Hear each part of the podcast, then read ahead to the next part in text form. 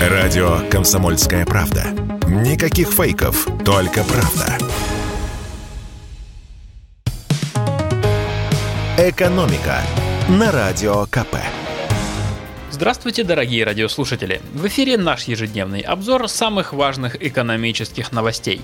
И сегодня я хотел бы обратиться к поисковику и получить ответ на вопрос. Окей, Google, тебя закрывают что ли? Возможно, вы слышали эту новость. Российская дочерняя компания Google объявила о том, что собирается подавать заявление о банкротстве. Как говорится в уведомлении, компания с 22 марта испытывает проблемы, из-за которых больше не может исполнять свои финансовые обязательства. История вопроса такая.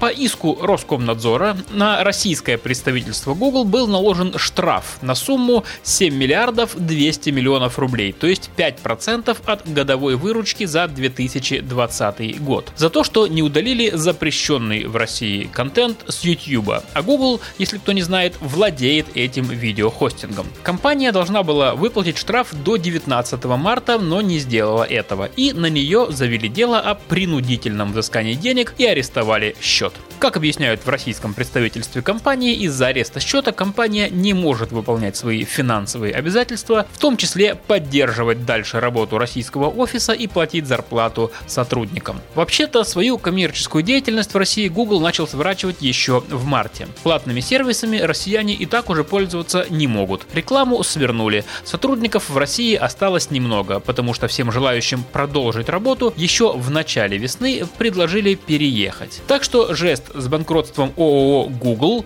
которая в России в основном занималась рекламой и продвижением, выглядит логичным продолжением всей этой истории. При этом в компании утверждают, что россиянам и дальше будут доступны бесплатные сервисы Google, то есть поисковик, почта Gmail, Google карты и Google документы, а также видеохостинг YouTube. Однако с начала этого года в России действует закон о так называемом приземлении иностранных IT-гигантов. По закону эти самые гиганты работают работающие в России обязаны иметь здесь представительство. Так вот, не будет ли нынешний демарш поводом для блокировки сервисов Гугла? Мы попросили генерального директора Института исследований интернета Карена Казаряна прокомментировать эти опасения. Так вот, по его словам, банкротство и закрытие компании не одно и то же. Кроме того, на период, пока идет банкротство, компания освобождается от исполнения некоторых требований законодательства. Поэтому, как минимум в ближайшие полгода, вряд ли стоит ждать каких дополнительных санкций по отношению к Google.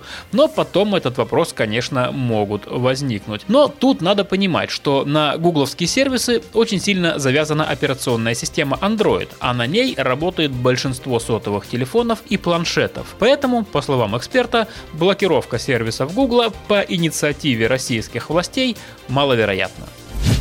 Ну и, конечно, как же мы обойдемся без очередной угрозы дефолта, которая снова повисла над нашей страной. Американцы нашли еще одну лазейку, с помощью которой они попытаются объявить России дефолт. На этот раз речь идет о лицензии Минфина США. Она разрешает получать платежи по суверенным ценным бумагам других государств. Для России эта лицензия действует до 25 мая, а уже 27 мая нам нужно провести очередной платеж по нашим внешним долгам играм. Без лицензии сделать этого не получится. Как сообщает агентство Bloomberg, в администрации Джо Байдена предлагают не продлевать этот документ и тем самым спровоцировать дефолт в России. Подобная ситуация уже была в апреле. Тогда Соединенные Штаты тоже хотели загнать нас в ловушку технического дефолта. Это когда у нас деньги-то есть, но существуют препятствия, при которых мы не можем использовать их, чтобы расплатиться по внешним долгам. По мнению экспертов, до реального дефолта и в этот раз дело, скорее всего, не дойдет. Против этого дефолта взбунтуются получатели этих денег. Например, американские пенсионные и инвестиционные фонды, которые хранили часть денег в наших государственных облигациях. Да, вот так сегодня все переплелось в этом мире. Но все-таки, чем нам грозит дефолт, если до этого дойдет? А практически ничем. Напомню, дефолт означает неплатежеспособность страны. Но сейчас золотовалютные резервы у России есть. Платить по своим долгам мы не отказываемся, причем даже готовы делать это это в долларах, так что дефолт, если он случится, все-таки не совсем настоящий. Конечно, в этом случае нам будет очень сложно занимать деньги за рубежом, но, строго говоря, международные отношения такие сегодня, что нам и без всякого дефолта сделать это непросто. По крайней мере, если речь идет о западных странах. Но главное, что все плохое, что могло случиться с нашей экономикой, уже происходит и без всякого дефолта. «Экономика» на Радио КП.